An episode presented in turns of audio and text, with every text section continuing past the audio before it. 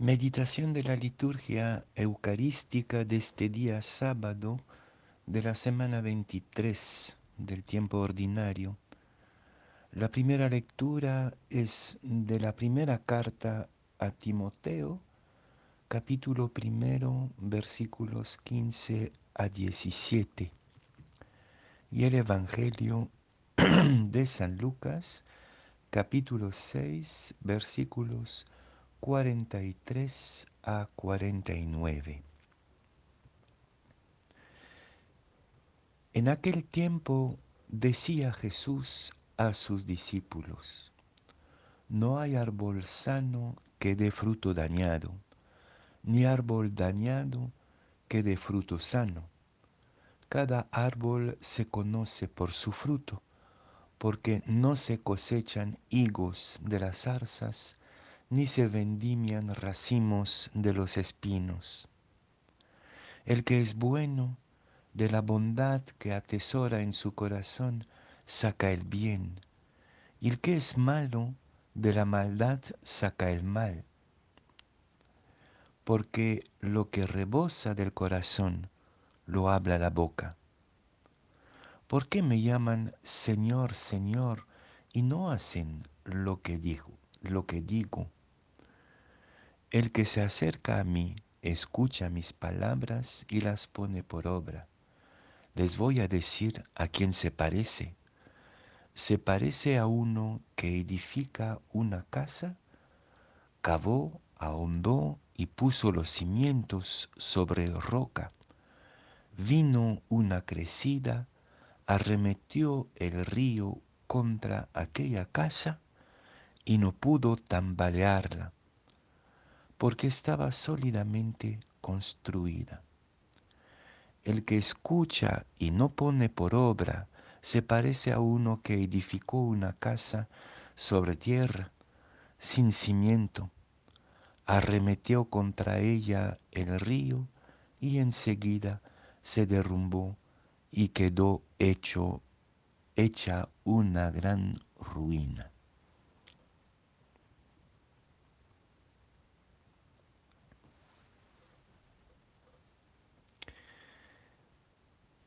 Los peruanos vivimos, como dice la canción, en un país maravilloso, pero también en un país terrible.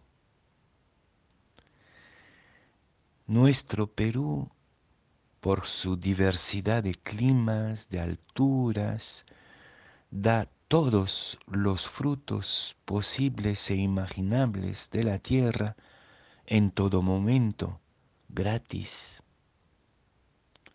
Pero también es un país exigente y duro, con cordilleras altísimas, desiertos sequísimos y una selva impenetrable un país donde cada día hay por lo menos un temblor o un terremoto.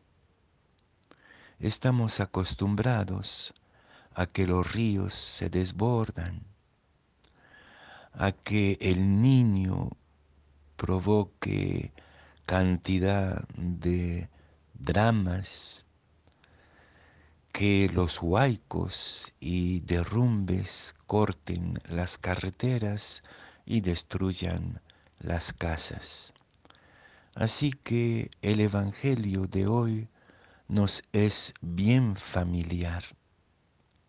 Entre la fecundidad espontánea de la gracia y el esfuerzo continuo para consolidar las fundaciones y que las casas resistan a las intemperies. La vida espiritual es un vaivén permanente entre la gracia y el esfuerzo, la disciplina, entre el don que viene de Dios gratuitamente y el esfuerzo de cada día para convertirnos. Suelo decir que la vida espiritual son 99% de disciplina, de esfuerzo, de trabajo interior para acoger el por ciento de gracia. Pero ¿de qué valdría hacer todos los esfuerzos que todos los peruanos tienen que hacer cada día para sobrevivir? ¿Para qué serviría si no creyéramos en el por ciento de gracia, en el don de Dios, en el mundo, en la historia y en el corazón de cada ser humano? Puede ser que aparentemente nuestro corazón sea un desierto o una puna sin ningún tipo de fecundidad. A veces nos parece eso, ¿no? Que en nuestros corazones no hay nada bueno. Eso es un error. Siempre, siempre en cada corazón hay posibilidad de producir un fruto bueno. Pero si no cuidamos la tierra o si no construimos la casa en las fundaciones de la ética, de la sabiduría, del conocimiento del ser humano, de la palabra de Dios, es muy probable que el torrente, el huaico, se lleve nuestra casa en el primer temblor. Es muy probable que el arbolito que quiere dar un buen fruto se quede dañado por la sequía o por el descuido. Si en nosotros está siempre la gracia y el don, y les invito hoy día a buscar dentro de su corazón cuál es el don, cuál es la gracia que está llamada a dar un buen fruto.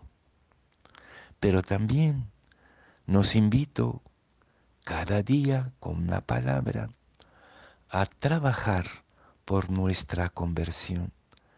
Y este trabajo supone escuchar la palabra, poner en práctica la sabiduría de nuestros pueblos, esto que aprendimos y que olvidamos.